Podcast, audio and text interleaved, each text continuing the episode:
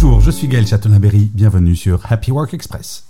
Bonjour, dans cet épisode, je vais vous donner les métiers les plus stressants et les plus heureux au monde. Selon The Guardian, le métier d'infirmière et d'infirmier se classe comme le plus stressant, suivi de près par celui d'enseignant. Ces professions essentielles à notre société exigent une résilience et une dévotion extraordinaires. Les infirmières font face à des situations de vie ou de mort au quotidien, tandis que les enseignants gèrent les pressions d'éduquer et de façonner l'avenir.